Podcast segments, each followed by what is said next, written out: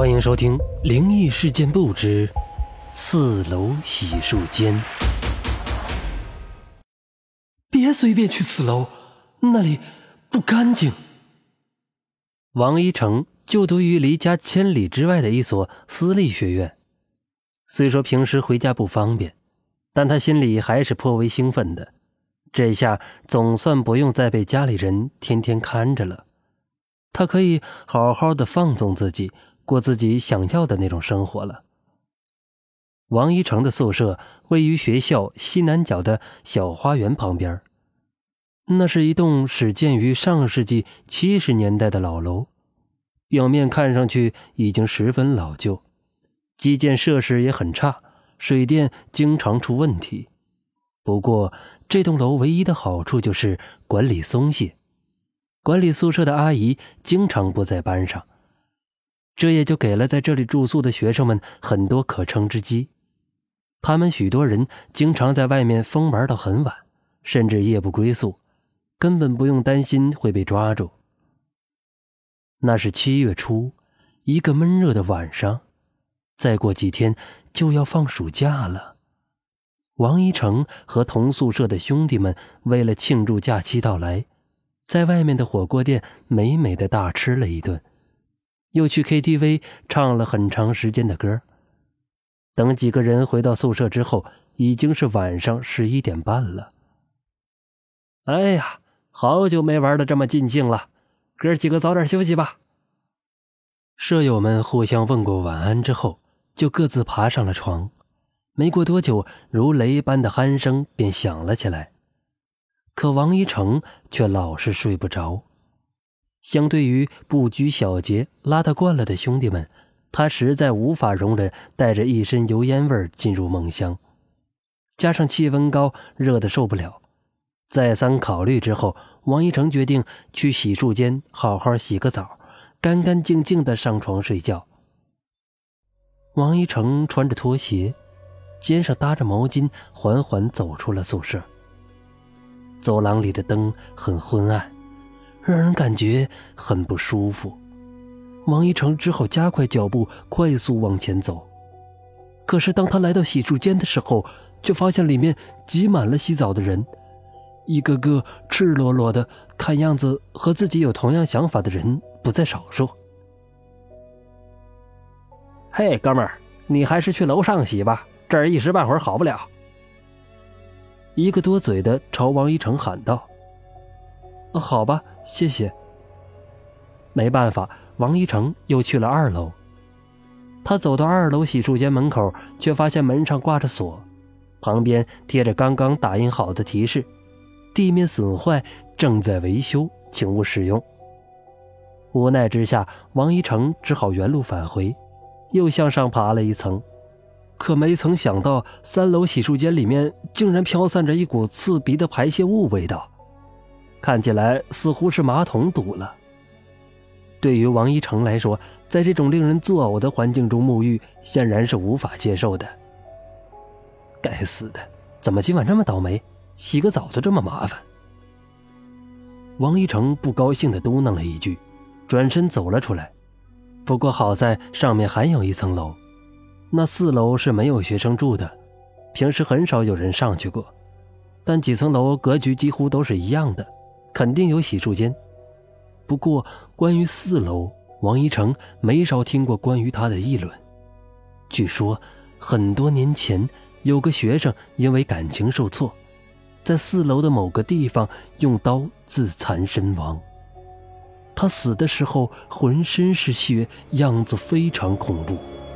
从那之后，四楼的学生就都搬到了别的楼层，因为没人想住在死过人的地方。太不吉利。但王一成却不以为然，他是个无神论者，对于这些毫无科学根据的校园怪谈，并不放在心上。他认为这也许只是无聊的人杜撰出来的，没必要太过当真。王一成踩着楼梯上了漆黑的四楼，他借着走廊窗户透进来的微弱月光，找到了洗漱间。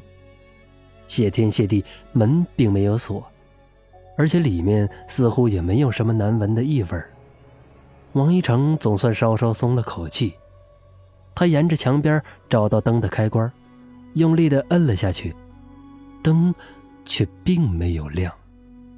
王一成只好掏出手机，打开手电筒，总算勉强有了一点照明的光亮。他三下五除二脱掉了衣服，然后迫不及待地拧开了水龙头的开关。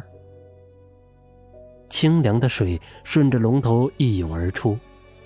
王一成接了满满一盆凉水，然后举着盆顺头倒下。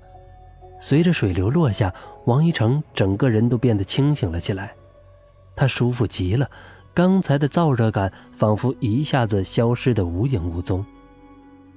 哎，真舒服啊！要是有淋浴能用，就更好了。王一成一边洗一边情不自禁地感叹着。别的宿舍楼洗漱间设备相当完善，就只有这个老宿舍楼里面什么都没有。不过比起那边的严格管理，他还是更喜欢这儿的自由。就在王一成尽情地享受凉水浴的时候，突然，原本关着的灯明灭不定地闪了起来，紧接着，不知从哪儿传来了奇怪的声音，听上去。好像是有人在哭一样，王一成顿时紧张了起来。他抬起头，警惕地环顾了一下四周，但却什么都没有发现。可是那哭声却还继续地回荡在只有他一个人的洗漱间里，不但没有消失，反而越来越响。王一成能够感觉到，他似乎离自己越来越近。啊啊！这是。